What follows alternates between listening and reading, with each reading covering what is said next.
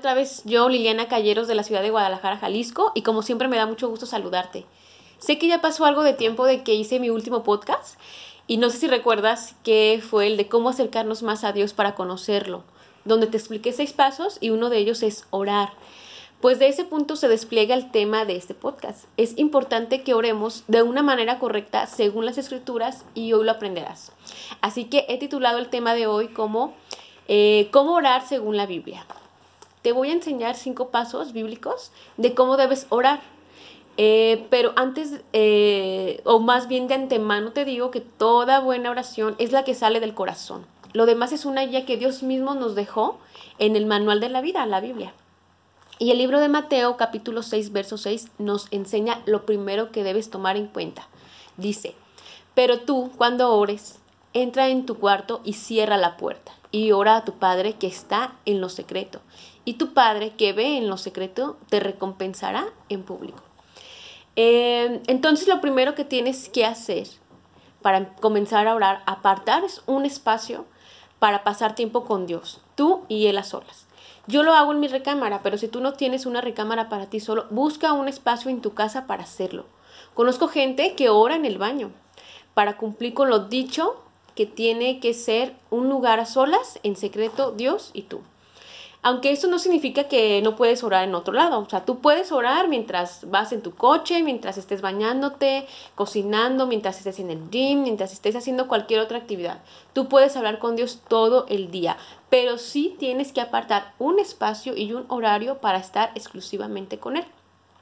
Cuando tú vas a hablar con una persona, a solas o, o, este, o cosas que solamente tú y esa persona necesitan saber, que no puede ser algo en público, así tú vivas con esa persona o trabajes con esa misma persona, vas a buscar un espacio o un, un horario para hacerlo, ¿no? Porque no puedes decírselo en público.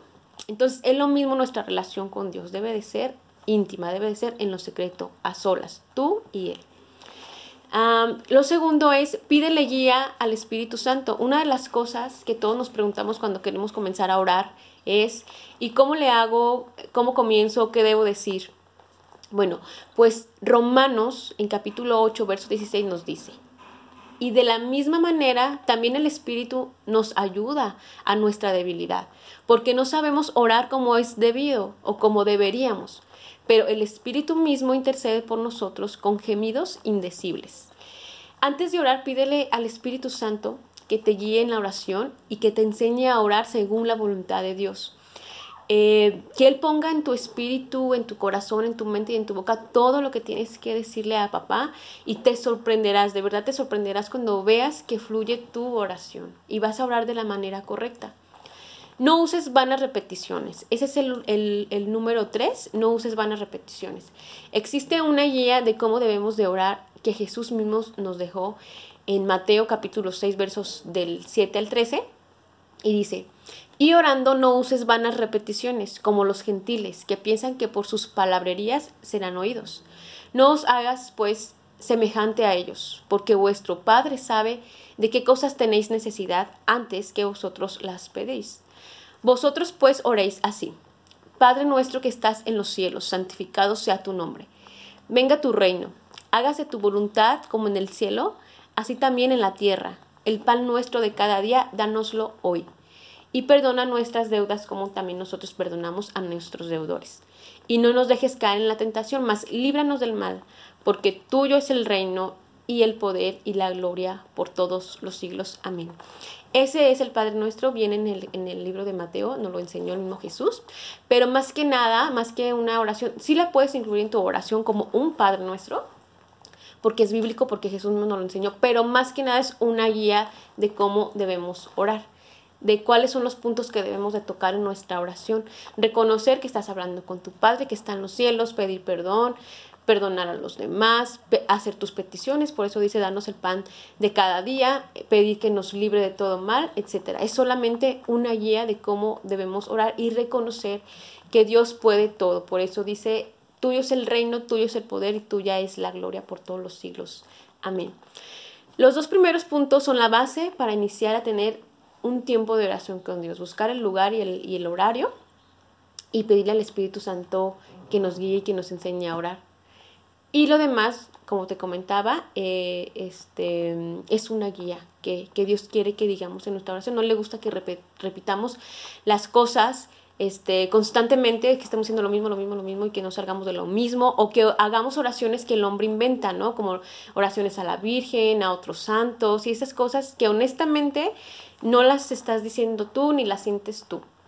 Dios te da la guía, pero quiere escuchar tus propias palabras, aunque de antemano Él ya sabe todas nuestras necesidades y bueno, pues de cualquier manera puedes usar este Padre nuestro en tus oraciones. Tomando en cuenta ya estas tres cosas que te acabo de comentar, ahora te enseñaré cinco pasos en la oración que yo sigo. Número uno es agradecer por todo lo que tenemos. Salmo 100, verso 4 dice, entrar por sus puertas con acción de gracias, por sus atríos con alabanza, alabadle y bendecir su nombre. Debemos dar siempre gracias a Dios. Este versículo nos enseña que debemos estar en su presencia con acción de gracias. Eh, por eso dice entrar por la puerta. Inicia tu oración con agradecimiento por todas las cosas buenas o malas, pero por todo tienes que agradecer y este, por todo lo que Dios te ha de proveer, aunque aún no lo tengas. Tú debes agradecer como si ya lo tuvieras. Número dos, pedir perdón y perdonar a otros. El libro de Mateo capítulo 6, verso 12 dice, y perdonaos nuestras deudas, como también nosotros perdonamos a nuestros deudores. Es lo que leímos también en el Padre Nuestro. De hecho, es eh, en ese mismo capítulo. No podemos venir a la presencia de Dios estando manchados de algo que hicimos mal. Debemos pedirle perdón, confesar nuestros pecados todos los días en nuestra oración, porque Dios no puede estar donde, donde hay pecado. Entonces tenemos que diario lavarnos, diario pedirle perdón a Dios por todo. Y es exactamente diciéndole lo que hicimos, no solo pedirle que te perdone, así como, perdóname por mis pecados, perdóname por lo mal que hice, no. Debes decir exactamente qué quieres que te perdone, exactamente qué fue lo que hiciste mal. Eso es lo que Él quiere escuchar, debes confesarlo, de eso se trata la confesión, de que digas tus pecados tal cual, no que solamente digas, perdona mis ofensas y perdona mis pecados y ya, no. Tú tienes que decir uno por uno, cuáles son tus pecados para que Dios te perdone y perdones también a otros. Cuando nosotros no perdonamos a otros, tenemos atado a Dios de manos y Él tampoco nos podrá perdonar a nosotros. Así que ya sabes, tienes que pedir perdón y perdonar a otros. El número tres dice adorar. a mí me gusta mucho cantar cuando estoy a solas con Dios. Tú puedes adorarle cantando alabanzas o simplemente diciéndole desde el fondo de tu corazón frases bonitas para Él. Eso es adorarle. Y el salmista lo dice. En este voy a usar el mismo versículo que usé en el primer paso. Es el Salmo 100, verso 4. Dice, alabadle y bendecir su nombre. Número 4 es interceder por los demás. En, en el libro de Corintios, en 2 de Corintios capítulo 1, verso 11, dice, cooperando también vosotros con nosotros, con la oración, para que por muchas personas sean dadas gracias a favor nuestro por el don que nos ha sido impartido por medio de las oraciones de muchos. Pedir por amigos, vecinos, familiares, por nuestros seres queridos, incluso por la gente que no conoces, como gente que ves por las calles con necesidad, eh, o pedir por alguna situación en particular que afecte a tu comunidad, etc. Tú puedes interceder por todos en oración, incluso por tu país. La Biblia nos ordena orar por el presidente y las autoridades de nuestra nación. En primera de Timoteo capítulo 2 verso 2 dice, especialmente por los gobernantes y por todas las autoridades, para que tengamos paz y tranquilidad y llevemos una vida piadosa y digna. Así que ya lo sabes, en lugar de que estemos quejándonos por nuestro presidente, es mucho mejor orar por él, bendecirlo, pedirle que pedirle a Dios que le dé la sabiduría para manejar nuestro país, que le dé la diligencia y la dirección. No hay nada más sabio para un rey que pedir sabiduría. El rey Salomón lo hizo, fue el más grande rey porque su oración fue pedir sabiduría para manejar todo un pueblo. Y a causa de eso, de haber pedido eso, en lugar de riquezas, Dios le hizo ser el más grande sabio y el más grande rey que pudiera haber existido. Y a esto añadió muchísimas riquezas. En lugar de maldecir a nuestros gobernantes, oremos por ellos, para que Dios toque sus corazones y cambie el sistema no Dios, sino las personas, porque Dios no cambia los sistemas, Dios cambia los corazones. Y cuando Él cambia el corazón de una persona, esa persona va a cambiar entonces el sistema. Dios tiene poder para llegar al corazón de las personas y cambiar al más duro y cruel corazón. Debemos reconocer que Él es el único que gobierna. Dios es el único gobernador. Y Él es quien quita y pone a los reyes. Así que tenemos a este presidente o el que tú tengas. Em, porque Dios lo permitió, porque, porque este, seguramente Él tiene un plan perfecto. Pero el reino, el poder y la gloria, como ya lo leímos en el Padre Nuestro, es de Dios. El número 5 son las peticiones, tus peticiones. Presenta a Dios todas tus necesidades. Filipenses capítulo 4, verso 6 dice, Por nada estéis afanoso, sino sean conocidas vuestras peticiones delante de Dios, en toda oración y ruego y con acción de gracias. Este versículo nos enseña que nada nos debe preocupar. Si tenemos un Dios que tiene cuidado de nosotros y que de nada nos sirve aferrarnos o afanarnos a algo, que podemos hablar con Dios y que le podemos entregar nuestras cargas y pedirle que provea todo lo necesario para nosotros y Él lo hará. ¿Y cuáles son esas peticiones? Pues pueden ser eh, todas, todas las que tengan que, ver con tu persona, salud, trabajo, eh, si estás a punto de tomar una decisión, pedirle guía, pedirle por tu negocio, por tu escuela, por todas tus, ahora que todas, todas tus necesidades eh, de todos los ámbitos. Puedes pedir por tu restauración, por tu crecimiento espiritual, obviamente, y en todas las áreas, claro. y bueno, tú sabes que Dios tiene el poder tiene el control de todas las cosas que nos pasan y Él nos dará las cosas que necesitamos conforme a su voluntad. Siempre, siempre es importante pedirle que, aunque, aunque es lo que nosotros queremos, de todos modos pedirle que, que se haga su voluntad, porque su voluntad siempre, siempre va a ser mejor que la de nosotros.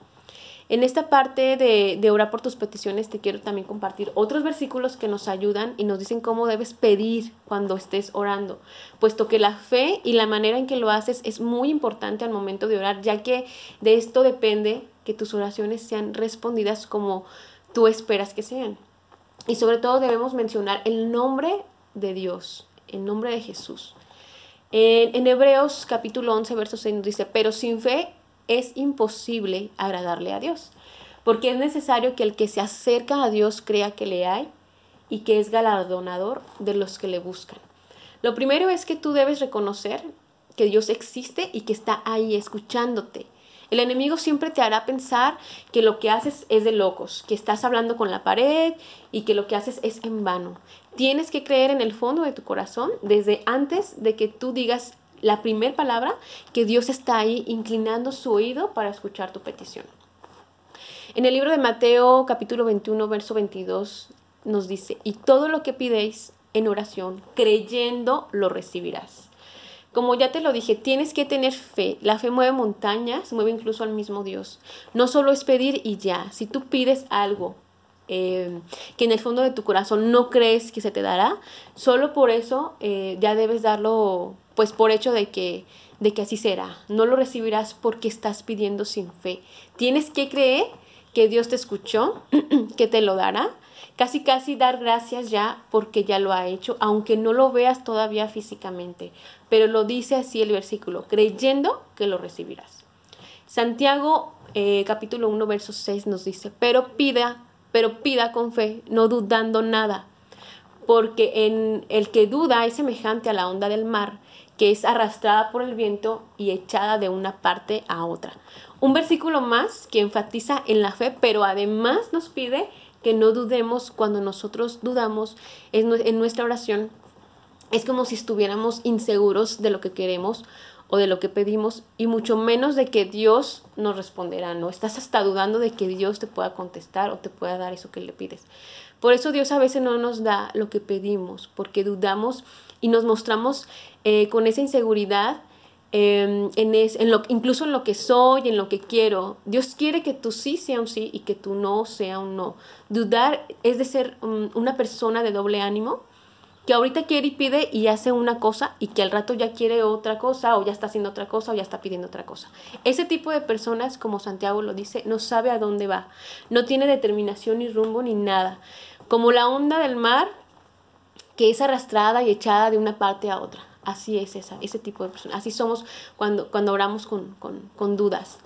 Em, ¿Cómo Dios te va a dar algo que no sabes ni tú mismo que quieres o que no quieres y que estás dudando? Imagínate que Dios te lo diera así, pues yo creo que te daría, que lo que te daría te, te haría mucho daño. Entonces, por eso a veces Dios, si ve esas dudas en tu corazón, no te, lo, no te va a dar lo que estás pidiendo. Eh, Dios está más interesado en tu carácter que en nada. Si de pronto estás confundido, pídele a Dios que aclare tu mente y tu corazón y que te lleve a esa solución y que se haga conforme a su voluntad y no a la tuya.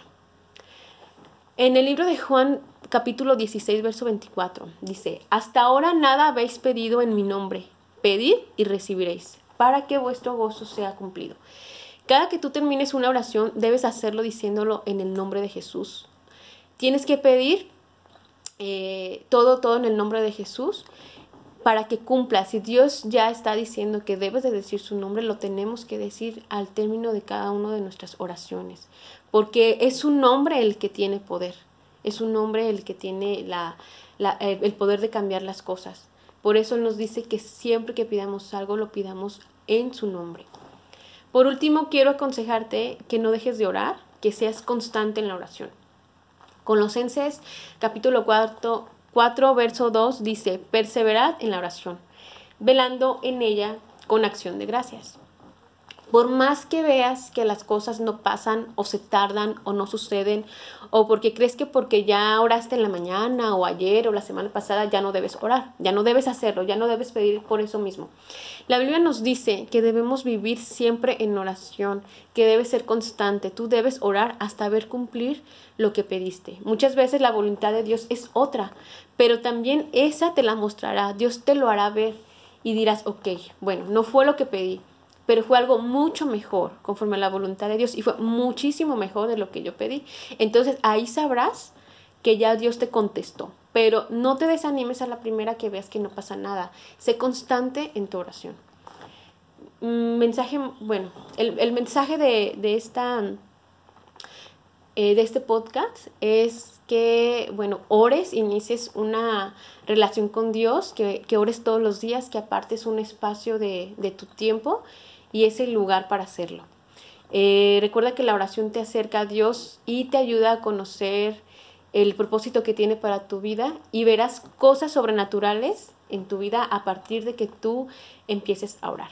Me despido esperando que sea de bendición este mensaje de hoy y que Dios te sorprenda y te bendiga. Gracias. Nos vemos la próxima semana en Café con Cristo.